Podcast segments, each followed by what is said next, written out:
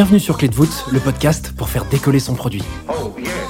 Qui dit produit dit product management. Et j'ai découvert ces dernières années que la majorité des product managers ne voient pas leur métier comme un métier.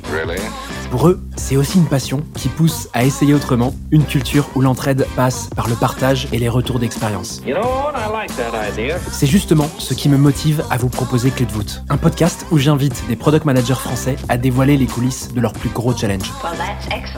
Dans les moindres détails, ces hommes et ces femmes transmettent leur apprentissage et techniques pour inspirer votre quotidien. Ce podcast est rendu possible par Stellar, un accompagnement que j'ai lancé pour aider les products qui veulent propulser leur carrière.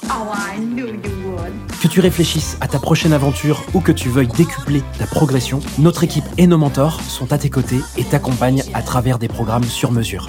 Viens les découvrir sur wearestellar.io. Je m'appelle Timothée Frein et je suis ravi de vous accueillir dans ce nouvel épisode de Clé de voûte. Aujourd'hui, je voulais te partager l'audio du premier live Clé de voûte organisé en octobre dernier. L'invité de ce live est Enzo Avigo, cofondateur et CEO de June, que j'ai aussi invité sur le podcast un peu plus tôt pour parler du lancement de sa startup. Au cours de ce live, Enzo revient en profondeur sur le lancement de sa boîte et répond aux questions des participants. Tu y découvriras plein d'enseignements utiles pour ton quotidien. Je te souhaite une bonne écoute. Euh, écoute Enzo, pour commencer, ce serait canon que tu nous euh, dises un petit peu ce que euh, ce que c'est June, tout simplement, pour que tout le monde parte d'un même pied d'égalité. Écoute, June, on a un outil d'analytics et on permet à des SaaS B2B en fait vraiment d'activer et de retain leurs leur customers. Et l'intérêt de l'outil, c'est qu'il est hyper simple en fait. C'est vraiment clé en main, c'est quasiment ce que tu as avec Google Analytics, mais pour de l'analytique produit. Et surtout, c'est axé vers un ROI qui est, qui est d'avoir des utilisateurs plus sticky et pas juste avoir des graphes, si tu veux. Voilà, ça c'est dans les grandes lignes. Et, et, comme tu disais, ancien PM, donc un problème que j'ai eu euh, dans mon passé de PM et donc euh, une boîte que j'avais envie de, de monter pour régler ce problème-là et, je pense aider d'autres PM euh, qui existent. Voilà. Canon. Pour que tu nous donnes un petit peu, tu nous situes un petit peu dans le temps ce que tu as fait. Euh, tu as arrêté ta dernière expérience avec Intercom quand et à partir de quand tu as lancé June du coup? Alors, Intercom, ça s'est terminé il y a deux ans et deux mois. Et June, ça a été créé dans la foulée. Ça a été créé dans la foulée. Je crois que la boîte, on a mis quatre ou cinq mois avant de déposer les statuts. Mais euh, le jour où on est parti, euh, la semaine d'après, on était déjà en train de, de taffer sur le jeune. Ok, hyper cool. On va rentrer euh, direct dans le vif. J'ai peut-être une première question qui me vient un peu en tête avant que des questions arrivent sur la dans la chatbox. Et effectivement, comme la bannière l'affiche, n'hésitez pas à en poser vraiment aucune question n'est bête. On, fera en sorte d'y répondre avec euh, avec Enzo. N'hésitez pas à, à, le marteler de questions. Euh, la première question qui me vient, Enzo, c'est ce que tu as dit un peu dans l'épisode qu'on a euh, diffusé il y a un mois. Euh, je disais tout à l'heure que c'était cool d'avoir été PM pour monter une boîte tech parce que tu as de la méthodologie, des choses qui sont euh, finalement un peu fondamentales et que tu peux répliquer sur l'entrepreneuriat. Euh, mais en même temps, sur l'épisode, dans l'épisode, tu disais que euh, il y a des, des, réflexes dont il faut se défaire pour être entrepreneur, parce que c'est pas exactement pareil finalement sur certains aspects. Est-ce que tu peux nous en dire plus? C'était quoi un peu les difficultés que tu as eues toi quand tu as lancé la boîte et tu as vu que ah il y avait des réflexes qui étaient compliqués euh, à réutiliser quoi? Ouais, écoute, il y a, y, a, y a eu beaucoup plus de différences que ce que je pensais. En fait, quand j'avais commencé à faire du produit, et je crois que je t'avais raconté ça la dernière fois. Euh, le but, c'était de monter une boîte. J'ai toujours voulu monter une boîte euh, data, et, enfin data euh, technique, on va dire, euh, tech. Et, et du coup, depuis le début, je m'étais dit, je vais passer par la case produit. Du coup, je vais apprendre à faire du produit, et ensuite, ça va m'aider à, à, monter des boîtes. Et, et, je crois que le, premier biais, c'était quand j'avais lu la bio de, Steve Jobs, où j'avais compris que c'était un ancien PM et qu'en fait, il y a plein d'entrepreneurs qui étaient PM et j'étais hyper jeune et j'avais un peu des étoiles dans les yeux et je m'étais dit, je vais faire du produit, ensuite je vais monter ma boîte, ça va être facile. En réalité, euh, en réalité, le premier truc dont je me suis rendu compte, c'est que monter, enfin créer un produit et l'améliorer quand tu es post-product market fit, ce qui est en fait quasiment la définition de n'importe quelle boîte qui a de l'argent et qui recrute des PM, c'est très différent de monter un produit en pré-product market fit. Quoi. Et il y a, y, a, y a, énormément de, de différences. En fait, si tu veux, les méthodos sont pas très éloignées des unes des autres. C'est-à-dire que tu vas quand même faire de la recherche, tu vas quand même faire une roadmap, euh, ce genre de choses, tu vas quand même shipper, euh, avoir du feedback, itérer, etc. Quand même faire une stratégie produit. Enfin, il y a beaucoup de choses qui sont similaires. Et donc, les skills que tu vas développer de PM, en fait, elles sont, euh, elles sont assez intéressantes. mais ça se joue à des petits détails qui font que tu peux complètement te gourer, quoi. Tu peux vraiment complètement partir dans la mauvaise direction. Et du coup, euh, je pense que le premier truc, euh, c'était, je pense que c'était en termes de, de, de, recherche, de comprendre que euh, faire des recherches utilisateurs trop zoomées, qui était en fait quasiment le propre de tout ce que j'avais fait en produit, où en fait tu prenais un topic, limite tu prenais une fonctionnalité, tu la montrais à des, utilisateurs. Euh, en fait, si tu faisais ça en pré-product market fit, euh, c'est juste pas possible parce que tu dois tout prototyper, euh, tout designer et le montrer à une infinité de personnages différents en espérant qu'il y a un truc qui marche. Donc en fait, c'est quasiment impossible. Donc en fait, sur la partie recherche, tu, tu dois réapprendre à faire de la recherche en, en pré-product market fit. Et ensuite, euh, sur la partie euh, construction, en fait, tu dois être super, super scrappy, quoi. Tu vois, tu, je pense que quand tu rejoins une boîte qui a un certain standard, tu dois, tu dois respecter ces standards-là. Euh, donc, je me rappelle, par exemple, chez N26, je voulais envoyer un Google Form, par exemple, un jour à des utilisateurs. Et j'avais quelqu'un en recherche qui m'avait dit, tu peux pas envoyer un Google Form, c'est trop moche par rapport aux standards de la boîte, tu vois. Et du coup, il fallait avoir un Typeform ou un truc comme ça. Et en fait, c'est des petits détails qui font que tu vois, en fait, tu comprends que une boîte qui est établie elle a quand même des, des, des, méthodes et des standards en termes de scrappiness, même si elle veut aller vite, évidemment. Et toi, si tu joues ces standards-là, en fait, tu vas être dans la mouise, quoi, parce que tu as besoin d'aller beaucoup plus vite et tu dois, tu dois prouver beaucoup de choses ou, au contraire, invalider beaucoup plus de choses. Donc, euh, je pense que ça, c'est les deux gros trucs euh, sur lesquels on s'est planté au début. Après, il y a eu plein d'apprentissages, évidemment, mais les deux grands trucs de produits. Je pensais être bon en recherche. En fait, la recherche utilisateur, euh, en discovery, en exploration, elle est assez compliquée et assez différente de celle que tu fais en product management. Euh, elle doit plus ressembler à ce que fait un researcher dans une boîte, encore que euh, je suis même pas sûr que les researchers aient besoin de faire un taf aussi large, souvent. Et ensuite, sur l'aspect scrappiness, euh, tu fais des MVP et tu fais des premières versions des fonctionnalités. En fait, euh, il y a une version alpha de ça euh, et ça, faut apprendre à la faire rapidement, sinon, sinon tu te retrouves bloqué. Quoi. Hyper intéressant. Et est-ce que tu, dirais que c'est finalement une, mauvaise chose d'avoir été PM Est-ce que ça aurait été plus facile euh, en, en, entreprenant directement sans toutes ces notions et ces concepts euh, que tu as appris chez Intercom et 26 Alendo Ou euh, quand même c'est un avantage, clairement, tu vois, pour June en tout cas, ça t'a aidé?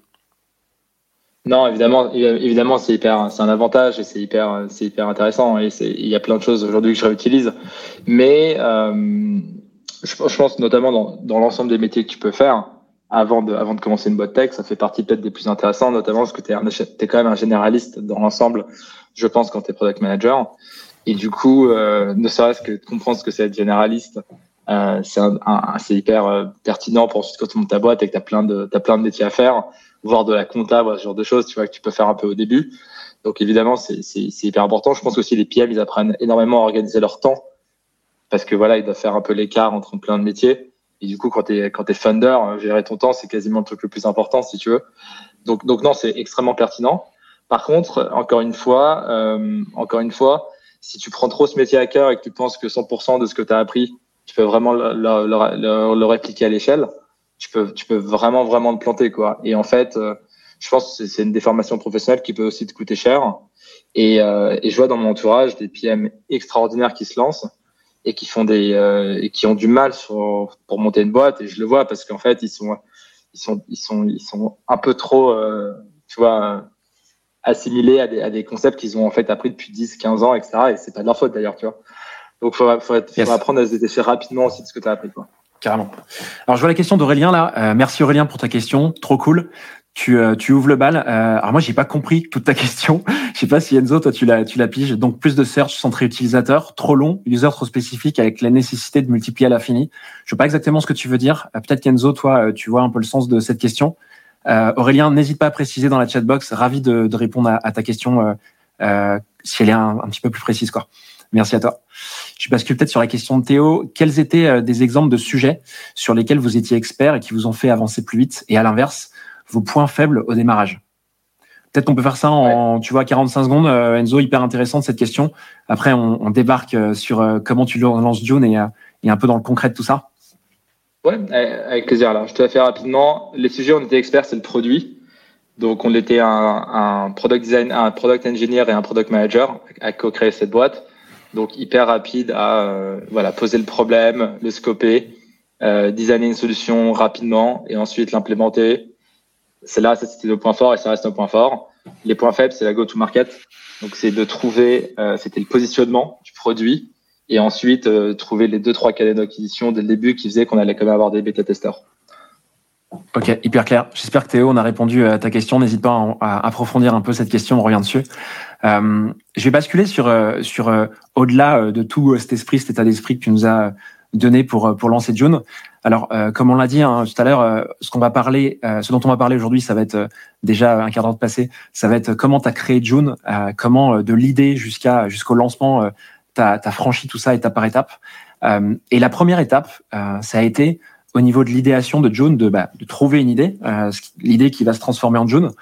Et au début, ce que tu fais, en fait, c'est ce que tu expliques dans l'épisode, c'est essayer de trouver un gros problème, un problème qui soit suffisant pour l'attaquer avec une solution. Ce qui est hyper intéressant, c'est que tu vas quelque part emprunter tout un chemin, un cheminement pour ça.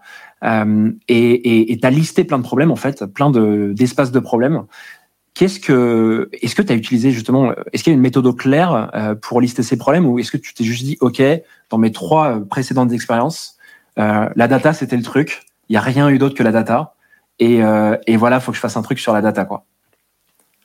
Non, il y avait un, alors non, il y en avait, il y en avait plus que juste la data et mais il y en avait pas non plus beaucoup. Hein. Je tournais un peu en rond et la méthode que j'avais, elle était assez, elle était assez simple. C'était quand j'avais un problème au taf, avant de l'oublier, je me le notais.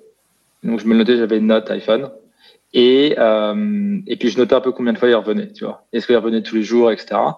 Et ensuite, euh, au moment où je le notais, je réfléchissais en me disant, bon, euh, est-ce que j'ai envie vraiment ce soit réglé? Est-ce que là, maintenant, euh, si quelqu'un m'envoyait un, un lien, tu vois, d'un site et me disait, tiens, tu peux le régler, est-ce que je cliquerais dessus ou est-ce que je me dirais, bon, en fait, faire faire toute la démarche de me sign up sur sur une plateforme pour régler ce problème, ça va ça va pas valoir le coup quoi, tu vois. Ou je pense qu'il y a une solution, mais en fait il va y avoir tellement de clics que je préfère en fait le faire avec euh, avec un truc un peu un, peu bidouillé, tu vois. Et euh, j'ai fait ça pendant longtemps. J'ai fait ça pendant six mois. En fait, ce qui s'est passé dans ma vie, c'est que j'ai bougé de Berlin, je suis allé à Dublin. Et pendant ces six mois, euh, en vrai, j'avais aucun pote. j'avais pas de vie sociale. Et donc, en fait, j'avais beaucoup de temps pour réfléchir à ces trucs-là. Et finalement, ça a été une assez, une assez belle opportunité, ce moment-là, où j'ai pu vraiment comme ça me poser sur ces sur ces problématiques-là. Et je crois qu'au bout de deux ou trois mois, j'avais la liste euh, des problématiques. Il y avait énormément de problématiques de productivité au boulot. Et je pense que c'est pour ça que tu vois autant d'outils de productivité. C'est parce que je pense que c'est des problèmes qu'on a quasiment tous sur comment tu gères ton temps, comment tu fais pour pas être interrompu, euh, ce genre de choses, tu vois. Donc j'en avais plein, mais en fait ces problèmes-là, j'avais toujours tendance à les mettre un peu plus bas dans ma liste parce que je me disais il y a déjà tellement de solutions ou Qu'est-ce que vraiment je pourrais faire dans ce problème-là qui, qui, est intéressant, tu vois. Donc en fait, je me mettais toujours en haut. C'était painful, ce qui revenait souvent. Et là où je me disais quand même qu'il n'y avait vraiment pas des solutions en place que je trouvais euh, extraordinaires. Ok, hyper intéressant. Je vais peut-être compléter. Euh, je vois que le commentaire d'Aurélien affiché. Il y, a, il y a, juste un. Enfin, je, je, vais répondre. Enfin, je vais citer ta question, pardon, Aurélien. Euh, Stéphane, il pose une question qui est intéressante, qui, qui, est assez complémentaire à ce que tu viens de dire. Euh, il pose la question qui est est-ce que être ancien PM, ça permet de récupérer plus de feedback de tes pairs euh, qui viennent de l'écosystème produit euh, le plus tôt possible? Et en gros, est-ce que tu t'es appuyé sur, euh, sur la communauté? Ouais, complètement. Complètement. Alors, je pense que c'est vrai, peu importe le métier, hein, tu appartiens en général à des communautés et il y a une espèce de, voilà, il y a un entraide, etc. Mais effectivement, pour moi, euh, comme euh, j'avais un problème en tant que PM et que je voulais m'adresser à des PM, évidemment, c'est le premier endroit où je me suis tourné. Et, euh, et euh, j'ai eu de la chance de faire deux choses. J'ai eu de la chance qu'en fait, j'avais commencé à faire pas mal de talks ou de conférences, ce genre de choses. Et donc, j'avais développé un network qui finalement a commencé à payer à ce moment-là. Donc ça, c'était assez, assez positif. La deuxième chose, c'est qu'en fait, j'étais dans une boîte qui quand même avait une réputation pas mal, Intercom. Et, quand j'envoyais des messages et que les gens voyaient que j'étais dans une boîte où le product management est plutôt bien fait, euh, ça les intéressait de se dire, euh, bah, peut-être que je vais pouvoir le solliciter, lui poser des questions. Donc en fait, souvent, l'interview, entre guillemets, utilisateur, il commençait par j'ai deux trois questions pour toi, est-ce que je te pose maintenant ou à la fin? Et souvent c'était donnant donnant donnant et c'était la meilleure chose. Donc euh, donc la réponse est oui Stéphane. Et je pense que si tu dois galérer à trouver des gens pour faire des interviews ou si tu aucune pertinence, c'est vrai que ça peut être compliqué mais c'est quand même faisable. Et je déjeunais par exemple avec un ami qui a, qui a fait un SaaS dans le BTP, il bossait pas dans le BTP avant, euh, ils ont fait leur user interview, ça s'est très bien passé également. Donc tu peux tu peux trouver quand même quoi. Ok, hyper clair, merci Enzo. Il y avait donc un message euh, d'Aurélien qui disait Enzo revenait sur la démarche user et indiquait que la démarche, voilà, était trop lente et nécessitait de multiplier la présentation de prototypes à des milliers d'utilisateurs. Du coup, est-ce qu'il faut plus en faire?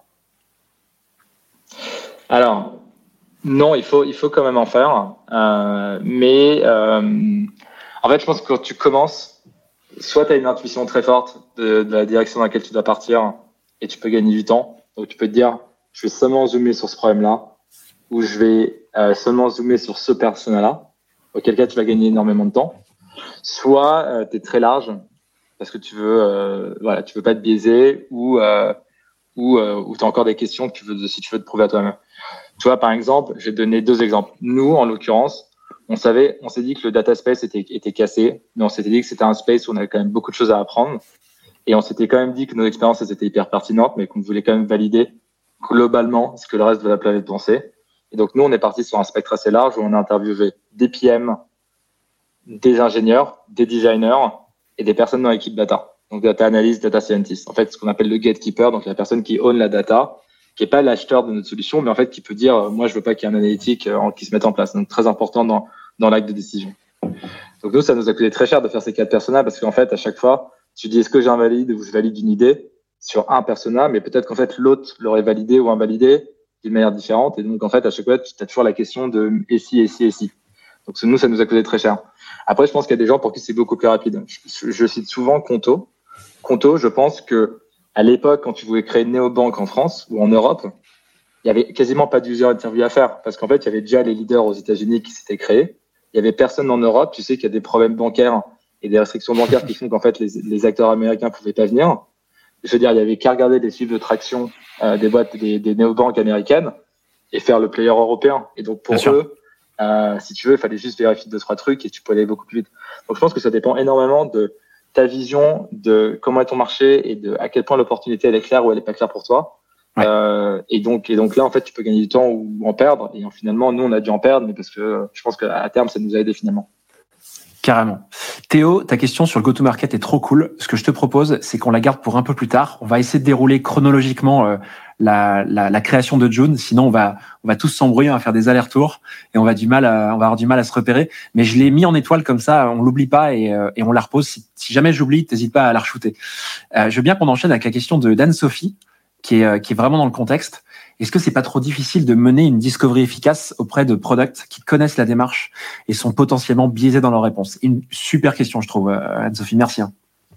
Ouais, c'est vrai que c'est une bonne question. Euh, alors, tu as les deux. Tu as le product Monsieur Je sais tout, Madame Je sais tout, euh, qui euh, clairement va te, va te biaiser dès le début et tu vois que tu vois qu'ils sont dans l'exercice de style et donc là, tu as intérêt à le dire directement, euh, baisse, baisse les gardes et baisse tous les voilà tous les fils que tu as parce que ça va marcher. Et après, je dirais que tu as la majorité des products qui, pour le coup, connaissent l'exercice et savent que s'ils mettent des filtres, ils vont te biaiser. Et donc, ils ont, ils ont quand même tendance, ils ont quand même intérêt à sortir de leurs chaussures de product people pendant le temps de l'interview pour t'aider. Et donc ça, c'est intéressant parce que c'est un truc qu'on entendait souvent au début des interviews, des gens qui disaient, attends, je vais, je enlever la casquette. Je crois que je sais ce que tu essaies d'avoir de, moi je ne vais pas te donner ce que je pense que tu veux que j'aimerais bien que je te donne, mais je vais vraiment te dire ma réponse sincère. quoi. Et donc, euh, donc tu as un peu les deux. Parfois, tu dois évidemment filtrer. Mais franchement, grosso modo, ça s'est plutôt bien passé. On a, je pense qu'on a eu très peu de conversations avec monsieur, madame, je sais tout. Et on a eu beaucoup, beaucoup de contenu euh, très rapidement. Notamment, les PM, c'est des gens qui sont souvent très à l'aise pour s'exprimer parce qu'ils font le lien euh, quasiment social, j'ai envie de te dire, même dans les équipes. Et donc, en fait, c'est des gens qui sont assez, assez sympas et rapides à interviewer, quoi. Yes. Merci Enzo. Question de d'Arthur. Alors je vais peut-être te répondre direct. Tu me dis si je me gourre Enzo. Euh, pour rebondir sur euh, sur la question d'Anne-Sophie, faut-il absolument avoir un UX researcher? Bon là, je crois que la question à ce stade, Enzo, toi, tu pas les moyens de payer un UX researcher euh, pour monter June, euh, ce qui est beaucoup moins le cas dans des très grandes boîtes établies avec une orga super structurée. Mais peut-être que tu as une touche à apporter à ça. Je pense que euh, si tu as un, des co-founders qui est, qui est UX, Researcher, c'est génial. Et franchement, c'est une qualité de dingue. Euh, sinon, je pense que euh, tu dois pas la, tu dois pas la déléguer. Je pense que c'est trop important. Euh, vaut mieux la faire un peu moins bien, voire beaucoup moins bien, que de te dire tu vas recruter un cabinet qui va le faire pour toi, parce qu'en fait, ouais. Euh, cette information, si tu l'entends pas euh, en première instance, en fait, euh, bah, le signal va, va, se perdre évidemment entre ce que tu as entendu, ce qui a été dit et ce que tu vas entendre. Et surtout, euh, en fait, on entend, on croit ce qu'on entend. C'est vraiment, c'est très humain. On a besoin de connecter avec ces, ces choses-là euh, et de l'entendre dix fois, vingt fois. Donc, je pense que c'est un truc qui est hyper important de pas déléguer au début. Et quitte à apprendre à faire de la UX research de manière pas très bonne, ce qui était en fait notre cas pour être tout à fait honnête. Euh, donc voilà, j'espère que, j'espère que ça, ça répond à ta question, Arthur. Alexandre, juste avant ta question, je vais euh, poser une question à Enzo qui va faire transition et après euh, on va directement euh, la lui poser. Je pense qu'elle est, elle est parfaite dans le contexte. Moi, une question que j'ai Enzo pour rebondir sur la partie user research, c'est alors tu as, as, effectué beaucoup d'interviews, c'est ce que tu disais sur le podcast. Combien d'interviews en tout au début Tu te souviens? Ouais, quasiment 80. Voilà, donc 80 interviews, donc on est vraiment. ouais. fait peur, ouais sur de l'exploratoire, euh, ce qu'on disait d'ailleurs sur le podcast, c'est que euh, c'était un point, je crois que j'avais soulevé, qui est intéressant pour beaucoup, c'est que euh, on dit souvent qu'en test utilisateur, au bout de 6, 7, 8 interviews, on commence à voir des, des motifs, des patterns qui se créent, et en fait, tu arrives déjà à, avoir des, à confirmer des hypothèses. Autant en recherche exploratoire, faut faire beaucoup d'interviews pour pouvoir creuser un sujet et, et essayer de te retrouver là-dedans, essayer de détecter des opportunités, quoi. Complètement. Merci Stéphane. Complètement, c'est ce qu'on disait, c'est ce qu'on disait la dernière fois euh, usability entre 3 et 8, t'es bien. Euh, ça peut être rapide, ça peut être un peu plus long. Après, recherche exploratoire. Moi, tu vois, dans les boîtes dans lesquelles je suis passé, où je suis passé, la research, elle faisait plutôt du 15-20 max, tu vois, sur un gros sujet stratégique. Genre vraiment, quand t'as le board qui va dire l'année prochaine, on veut, on veut explorer ce sujet-là, qui est un truc vraiment important pour la boîte, ça prend 15 ou 20, ça en prend pas 80, tu vois. 80, c'est juste que c'était le kick-off pour nous. C'était, euh, il y avait tellement de choses à voir, il y avait tellement de sujets qui sortaient qui étaient nouveaux en fait, on a continué à creuser, on a continué à creuser, quoi. On aurait peut-être pu en faire moins, en fait, hein, en fait. 50 ou 60. Tu dis ça avec le, avec le recul, mais en vrai, euh, pas simple. Et alors juste, euh, et pour compléter la question de, de Myriam, ça ressemble à quoi tes interviews, peut-être en durée, en format, euh, tu vois, peut-être en 30 secondes, tu nous dises les, les grandes parties un peu de cette exploration par interview, et combien de temps dure une interview globalement? Ouais, interview, on essaie de faire moins d'une demi-heure, en se disant que si on va vite, on peut, on peut avoir beaucoup de valeur en une demi-heure, et puis surtout, on voulait pas non plus embêter les personnes qui ensuite, en fait, potentiellement pouvaient être nos premiers utilisateurs. Donc l'intérêt aussi des interviews, qui est assez intéressant, euh, c'est qu'ensuite c'est peut-être des gens à qui tu vas envoyer le, le premier, le premier prototype. Donc nous, on n'avait pas envie que ça se passe mal l'entretien. Juste, tu mmh. vois, tu, tu, tu épuises la personne, tu as pris tout ce qu'elle a à apprendre et puis en fait, elle veut plus jamais te parler. Quoi. Donc on avait fait une demi-heure. Il était structuré de, de, en deux sections. Il y avait une section high level sur euh, raconte-moi ta journée type et ta relation à la data dans ta journée type de PM. Et puis, euh, aide-moi à définir les grandes catégories de ta relation à la data. Et ensuite, il y avait une deuxième section où on disait, OK, maintenant, sur ces grands blocs, on va en prendre un. Donc, on faisait quasiment voter la personne. Et ensuite, on allait grinder dans la section pour avoir euh, vraiment de la, de la couleur euh, et les sous-problèmes, en fait, de cette section. C'est aussi comme ça qu'on validait qu'il y avait vraiment des problèmes. Mmh. Parfois, les gens disaient ça on, descendait avec eux dans les sous-problèmes et puis ils disaient ah, en fait il n'y a pas grand chose et puis on remontait et puis on partait sur autre chose tu vois. Donc euh, donc voilà ça ressemblait à ça. Euh, le guide le guide on va on peut l'envoyer il est on l'a mis en ligne. On a beaucoup itéré. Je crois qu'à l'époque j'avais fait une recherche très simple sur YouTube qui était euh, comment écrire un, guide de recherche utilisateur Lean Startup qui est, un qui est une des méthodes les plus connues hein, pour pour commencer. J'avais trouvé quelqu'un qui expliquait qui expliquait ça très bien Ok, hyper intéressant. Je crois que ouais. Alors il y a la question d'Alex. Je, vais juste euh, rebondir sur celle de Myriam puisqu'on a répondu à la moitié de la question de Myriam. Sur quelle période ces interviews Je sais pas exactement ce que tu veux dire, Myriam. Euh, peut-être que c'est combien de temps durent euh, toutes ces interviews en tout et pour en tout pour tout. C'est peut-être ça que je comprends. En tout cas, pas sûr, mais peut-être que tu peux répondre à ça, Enzo, et après on passe sur la question d'Alexandre. Ouais, avec plaisir. Combien de temps ça a duré? Assez longtemps. Écoute, je pense quasiment peut-être trois mois, quoi peut-être trois mois, mais alors ces interviews, on les faisait euh, à côté du taf. On les faisait le matin, ah. quand, on a, quand le soir, euh, on a commencé. Ah, t'étais encore en CDI à l'époque euh, chez Intercom. Ouais. Et là, pour le coup, il n'y avait pas de, il y avait pas de, on veut créer la boîte encore. C'était, est-ce que le problème existe, etc. En fait, on avait vu, on, on croit beaucoup au momentum et on a vu beaucoup de gens qui quittaient leur job pour ensuite se retrouver dans un coworking un peu tout seul et à galérer à trouver une direction et nous, on s'était un peu dit, bon, en fait, si, si on pense qu'il n'y a pas un gros problème ou s'il n'y a pas une direction qui est claire, on va pas quitter nos tafs, on adore nos tafs. Euh, d'ailleurs, c'est possible qu'il n'y ait pas de problème ou que le problème existe mais qu'il soit pas assez important. Et donc nous, on faisait vraiment de la recherche, euh, vraiment de la curiosité, quoi. Et moi, j'ai appris énormément de choses sur comment je faisais mon taf et comment j'utilisais de la data. Et j'ai des gens. Ah, c'est marrant. Ces conversations-là, en fait, elles avaient une portée qui était bien au-delà de euh, de juste monter une boîte à l'époque. Du projet. Hein.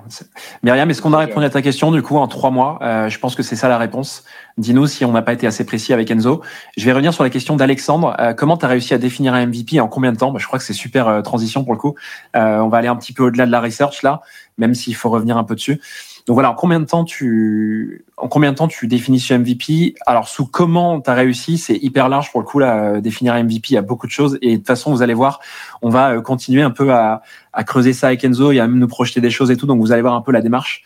Euh, donc ce que je te propose Alexandre, c'est que tu suis bien euh, la suite du live, tu vas voir un peu ce qui se passe pour la question comment tu as réussi à définir MVP et en combien de temps Enzo peut te répondre euh, maintenant. Ok. Alors, en combien de temps euh, Ça a été assez rapide? À partir du moment où on a décidé sur, sur ce qu'on allait faire, je pense qu'on a mis, euh, on a mis même pas, même pas deux semaines en fait à définir notre MVP. Il y a eu trois itérations de June. Hein. Il y a eu trois itérations de June. La première, ça a dû être moins d'une semaine. La deuxième, c'était moins d'une semaine. Je pense que la troisième, c'était moins d'une semaine.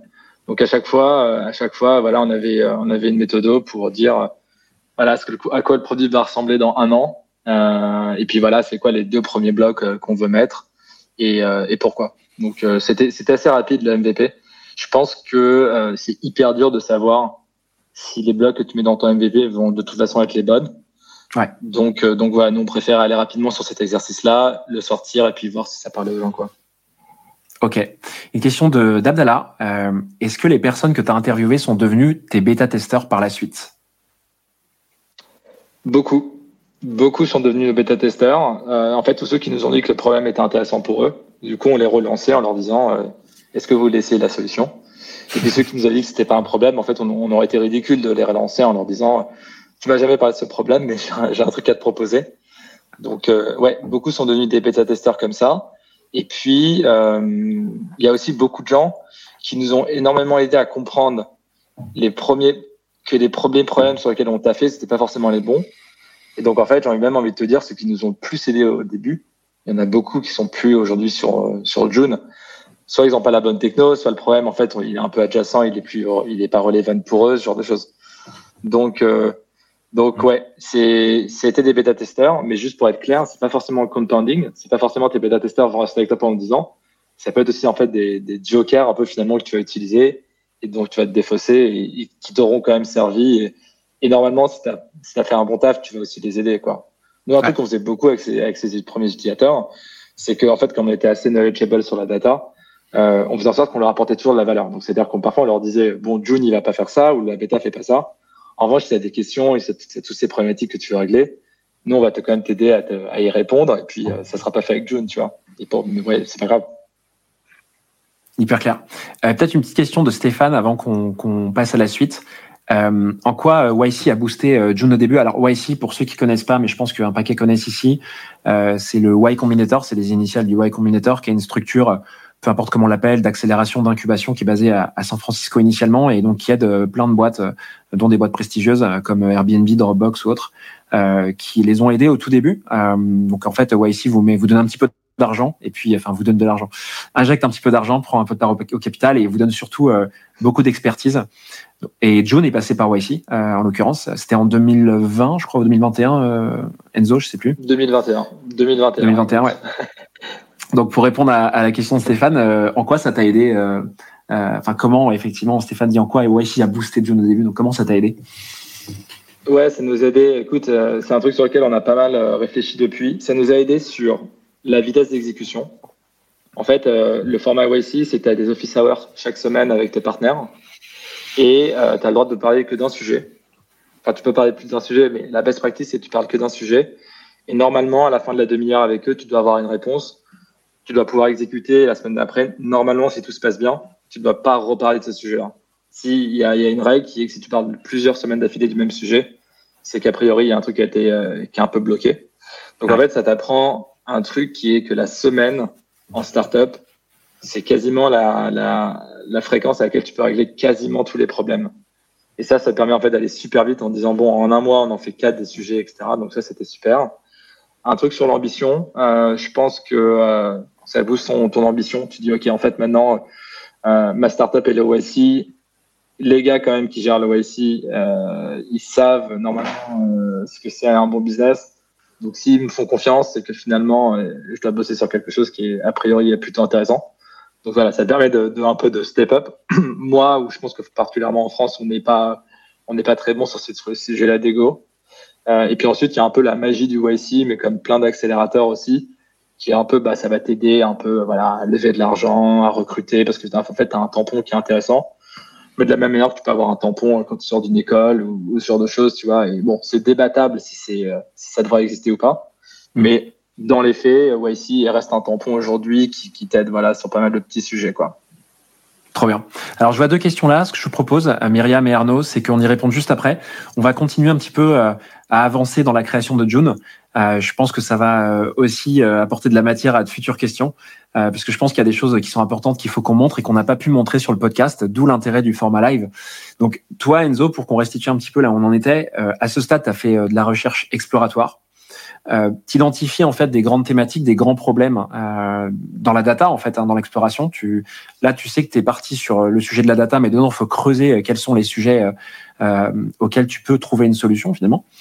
Et donc, pour faire ça, tu vas, ce que tu expliques dans l'épisode, c'est que tu vas commencer à restituer un petit peu tout ce que tu as en research sur sur un board Miro. Donc Miro étant un outil de visualisation, un peu un outil post-it. Et donc, tu vas créer des ensembles qui sont des, des problèmes space, des espaces de problèmes. Et ça, ça va t'aider un petit peu à, à cartographier euh, là où, tu trouves qu'il y a vraiment de l'importance euh, pour pour lancer une solution en fait. Ce qui serait canon, c'est euh, que tu nous montres un petit peu à quoi ça ressemble tout ça, parce que on n'a pas pu le faire sur le podcast. Donc je veux bien que tu nous projettes ton board Miro si tu peux, euh, que les gens voient euh, la tranche du board Miro. Ouais. Alors là normalement tu devrais voir mon écran avec le board. je vais l'ajouter à la diffusion. Tac. N'hésitez pas à nous dire, les gens, si vous voyez le board de, de Enzo, c'est en train de charger là. Vous devriez voir son écran assez vite. Mhm. Ça charge toujours pour moi pour l'instant. Ouais, c'est bon. Là, moi, je le vois. Euh, N'hésitez pas à nous dire dans la chatbox si vous le voyez. On va pouvoir zoomer, évidemment, c'est tout petit là. Ouais, je vais zoomer dans une seconde, mais c'est juste pour te montrer un peu le, tu vois, la, le nombre de, de post qu'il y avait. Ouais. Alors, qu'est-ce qu'on faisait avec Tu peux nous expliquer ouais, un peu donc comment tu passes déjà de, de la research à euh, de la research à euh, ces, ces, ces post-it là. Comment tu fais? Est-ce que ça se fait au fil de l'eau à la fin de la research? Je veux bien que tu nous mettes un petit peu de, de contexte. Ouais, alors on faisait à la fin de chaque research, mais je crois qu'à la fin, en fait, on se rendait compte que c'était tellement manuel de faire la research et ensuite de devoir retranscrire qu'en fait, je crois qu'on t'a fait à partir du board Miro directement. Et en fait, quand on avait commencé à avoir des catégories, qui sont en fait les, les groupes que tu vois ici de post-it, en fait, ça devenait assez simple d'aller rajouter le post-it dans une catégorie. C'était plutôt au début qu'on devait le faire, euh, qu'on devait le faire petit à petit, qu'on devait laisser dans le doc de la research, parce que, euh, bah parce qu'en fait, on savait pas ce que c'était encore les catégories, tu vois. Et, euh, et en fait, les catégories, elles ont, euh, elles ont, elles sont pas extraordinaires dans le sens où il y a des niveaux de granularité qui sont pas forcément les bons. Parfois, on a des niveaux de granularité qui étaient assez hauts, tu vois. Et parfois, on avait des niveaux de granularité qui étaient assez bas. Et quand c'était le cas, on essayait de les grouper. Donc, tu vois, par exemple, là, il y a une thématique qui était que le pipeline de la data, il avait des problèmes. Et donc, on avait terminé avec euh, bah, des discussions sur Segment euh, et des discussions avec Snowplow, tu vois. Donc, en fait, sur Segment, typiquement, tu as quelqu'un qui nous avait dit euh, c'est pas compatible avec Mixpanel, je peux pas enrichir, euh, je suis obligé de faire du tagging à chaque fois avec mes devs, c'est embêtant. Euh, il y a un truc qui s'appelle le JQL, apparemment, euh, je sais même pas ce que c'est aujourd'hui, qui est en fait un truc qui est apparemment chiant à faire parce que tu dois avoir un, un freelancer. Euh, Donc juste, juste Segment pour, excuse-moi Enzo, Segment pour ceux qui connaissent pas, c'est un outil euh, euh, d'analytics hein, qui vient se plugger sur euh, sur euh, sur votre produit en fait.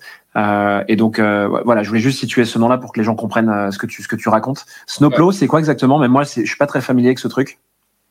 Snowplow, c'est une c'est une warehouse, si je sais pas de bêtises, de un data lake ou un data. Ah non, pardon, Snowplow, c'est une alternative à Segment mais euh, beaucoup plus euh, beaucoup plus enterprise ready si je ne dis pas de bêtises et euh, et qui est, qui est, en fait directement intégré je crois maintenant avec des warehouses donc Segment c'est c'est c'est la version un peu API et Snowplow c'est un peu la version warehouse si ok super clair. pour faire du tracking donc ça c'est des, des ouais, c'est des choses que les gens te disent. Hein. Tu notes vraiment les phrases en fait, là, les bouts de phrases euh, qui te sont remontés, en, enfin qui remontent en entretien utilisateur, quoi. Exactement. Là, c'est vraiment les bouts de phrases euh, que j'essaie de modifier le moins possible. Là, il y avait des sujets sur des, sur des, sur, sur des outils de produits. Là, il y a une énorme catégorie tracking. Regarde la taille de cette catégorie. Donc, en fait, la première direction. Ouais, là, il y a du monde. Donc là, c'était la première direction, le premier MVP de June, parce qu'on avait vu beaucoup de feedback euh, sur cette direction-là.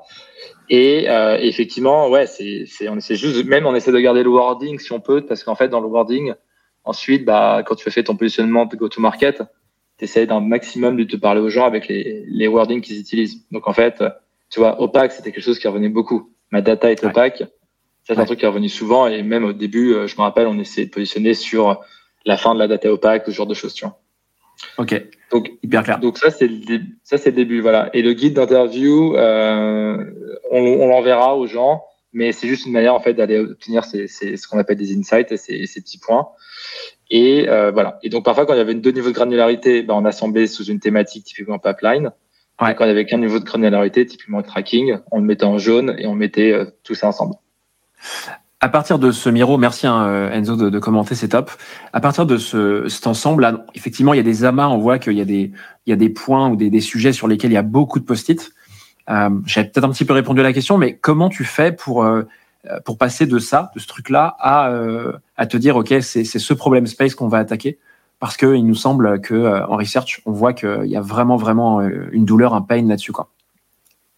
Ouais, très bonne question. Écoute, nous, on a fait deux choses. On a fait, un, le volume. Donc, en fait, on regardait les boîtes, tu vois, et on regardait la boîte qui était la plus grosse. En se disant, bon, si c'est la plus grosse, mais ce qui est un peu bête, je vais t'expliquer pourquoi. Mais euh, en disant, si c'est la, la, plus grosse boîte, c'est là où il y a le plus, le plus de gens qui ont le pain. Et ensuite, on regardait aussi les personas. Chaque post-it qui a une couleur, en fait, était rattaché à un persona qu'on avait écrit. Et du coup, euh, il y avait cette idée, euh, s'il y a une cohérence de la couleur, euh, c'est-à-dire qu'il y a un personnage clair qu'on va pouvoir les targeter qui a ce problème-là.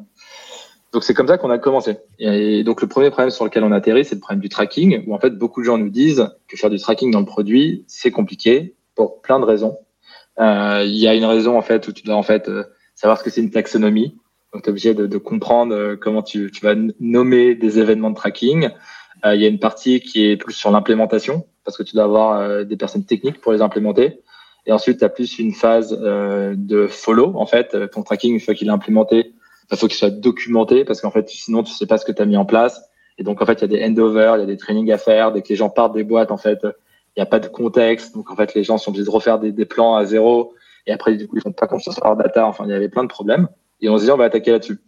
Et du coup, le premier proto de June, c'était, euh, on a construit sur Google Tag Manager, donc qui est une solution de, de tracking qui appartient à Google, qui est gratuite on avait construit une brique UX qui permettait en fait à n'importe qui d'utiliser GTM, Google Tag Manager, avec une expérience qui était euh, dix fois mieux que ce qu'elle est aujourd'hui.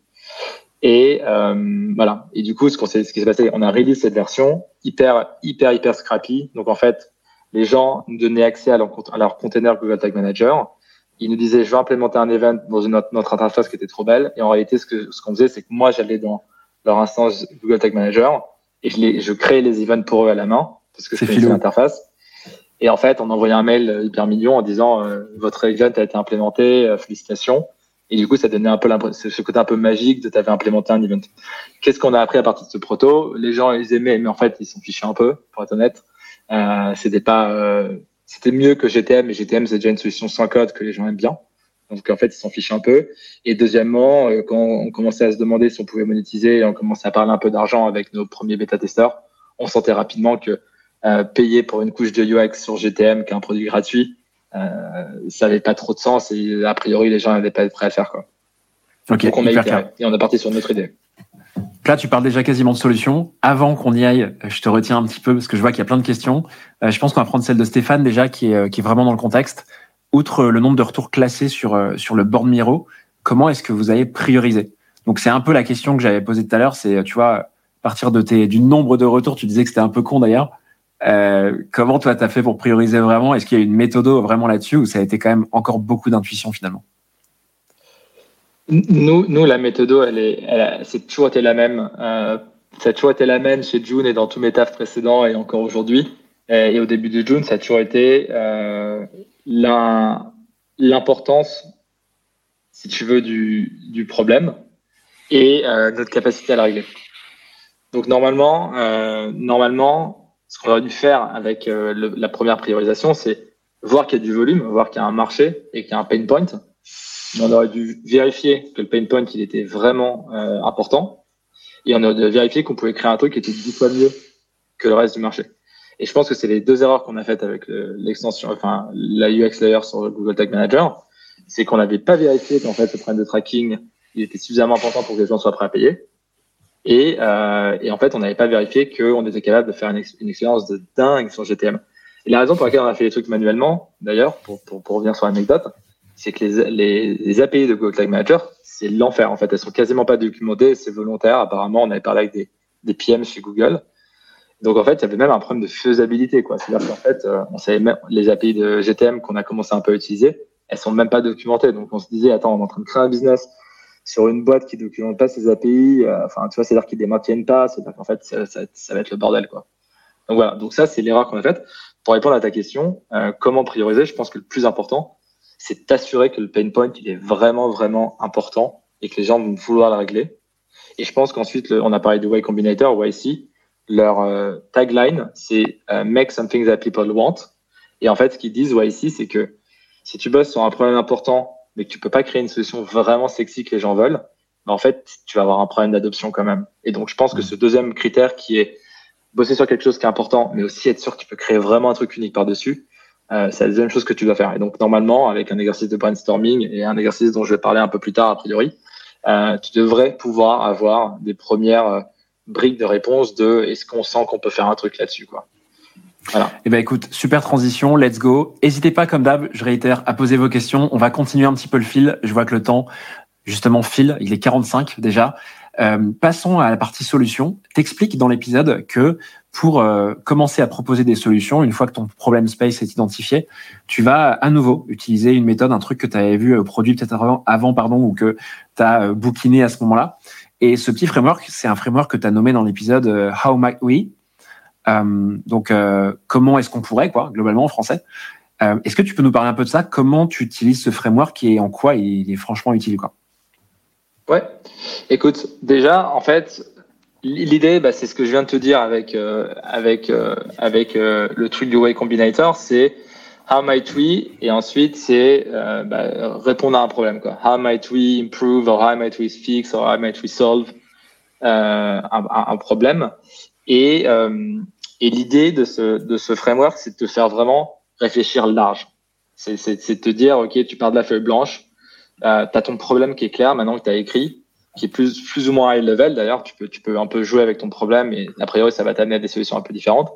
Et tu te dis, ah, my tree, et là, tu essaies vraiment de te dire, allez, je, je sors des, des carcans euh, de solutions que qui existent déjà et j'essaie de réfléchir à vraiment une solution que je pense qui est meilleure.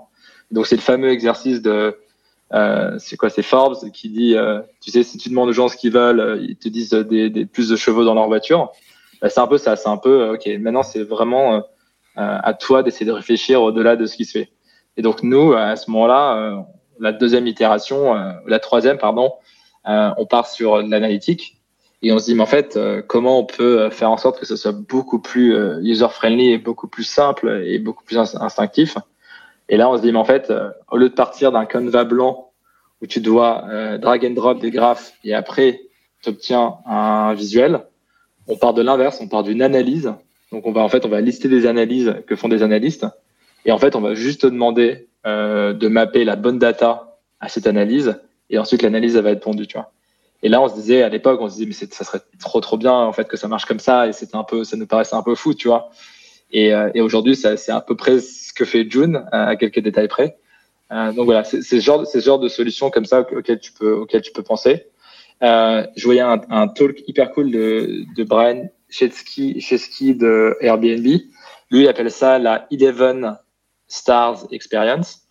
Donc lui, en fait, il amène, il est à chaque fois qu'il y a une grosse problématique chez Airbnb, il dit euh, c'est quoi l'expérience 5 euh, étoiles?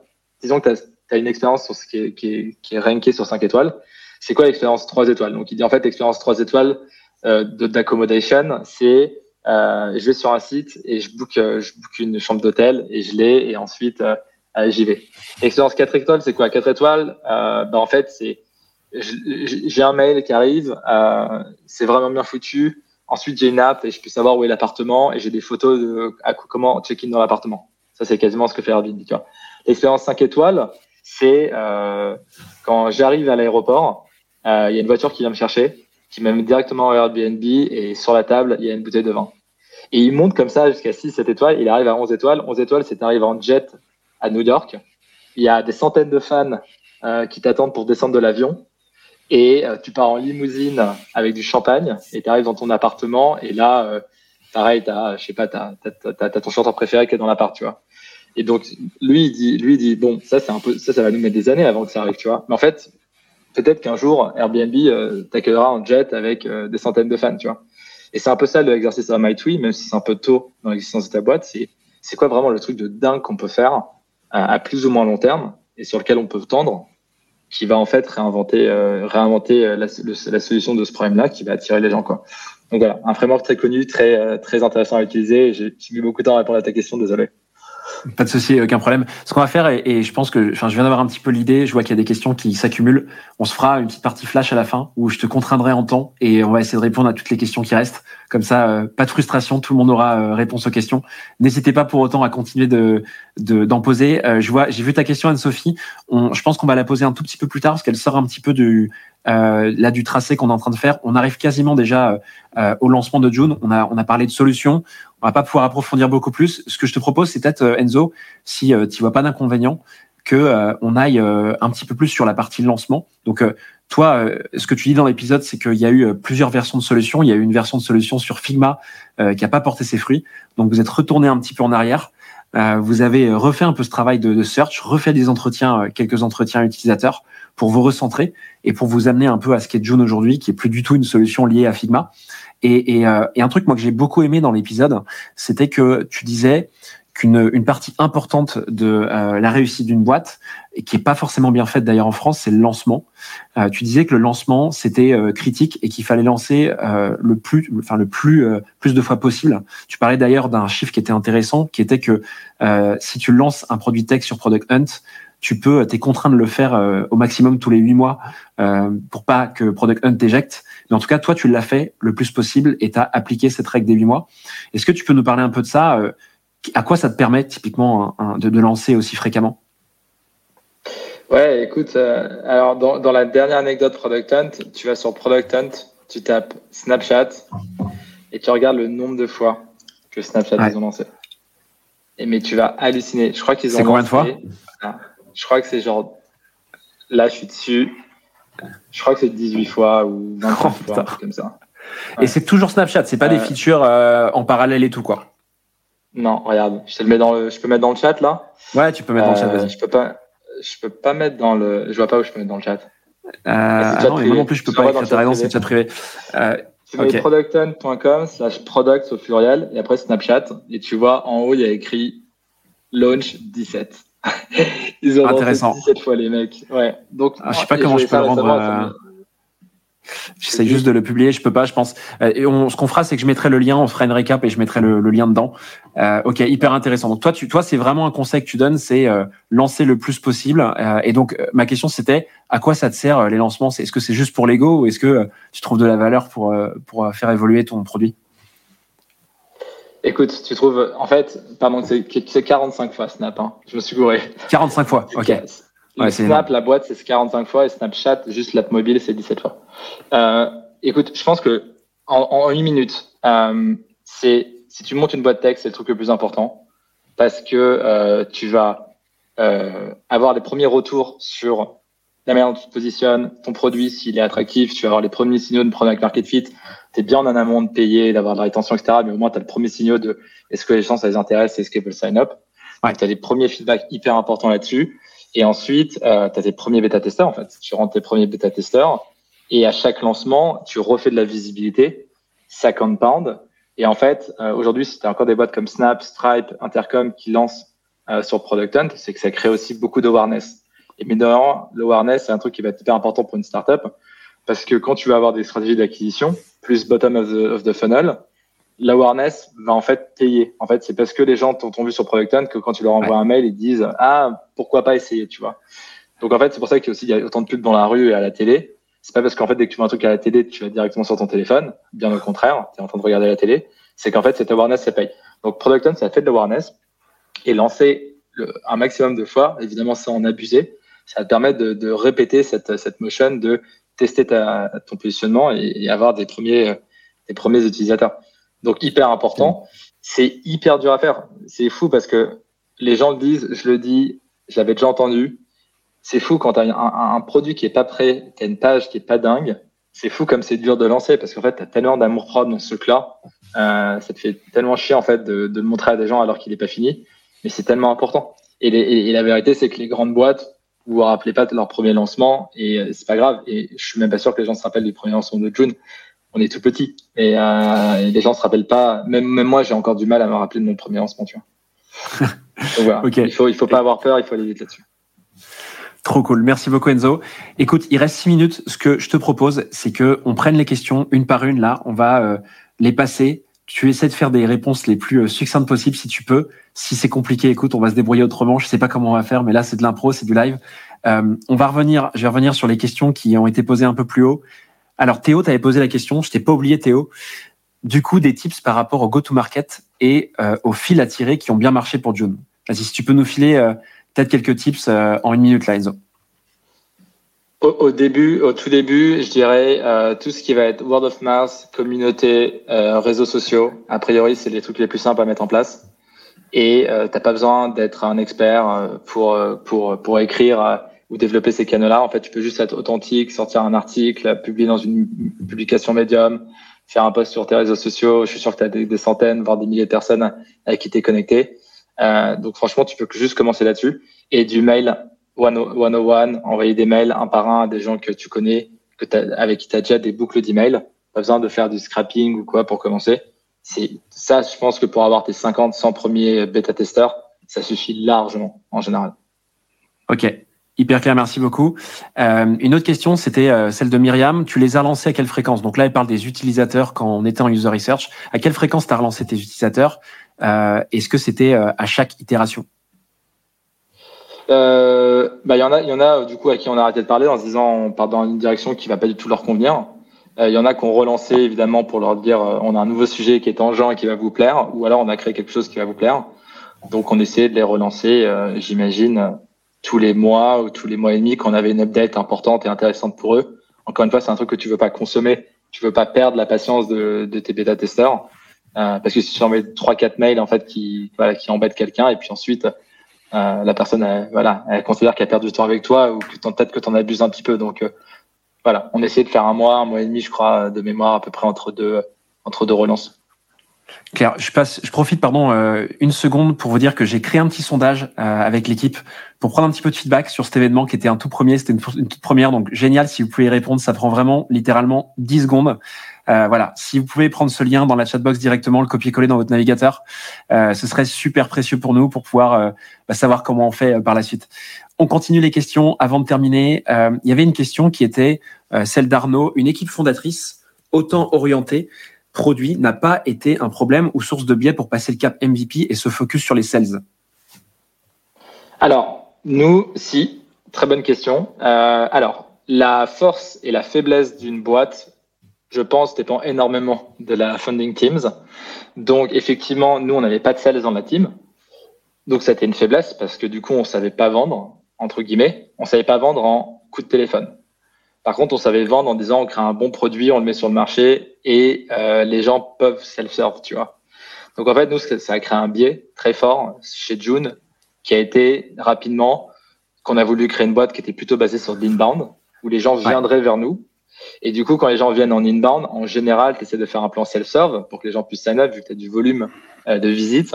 Et donc, en fait, très rapidement, une des stratégies produits de June a été de faire un produit self-serve. On a passé des mois à faire un sign-up qui marche bien, notamment à cause de ce biais que, es en train de, que tu que évidemment tu as identifié, qui était qu'on savait pas très bien vendre. Là où une boîte où il y a un bon sales dans les cofondateurs va peut-être dire on fait de la vente, pas besoin de faire un self-serve onboarding, on va faire direct du bid market et on va vendre à du bid market.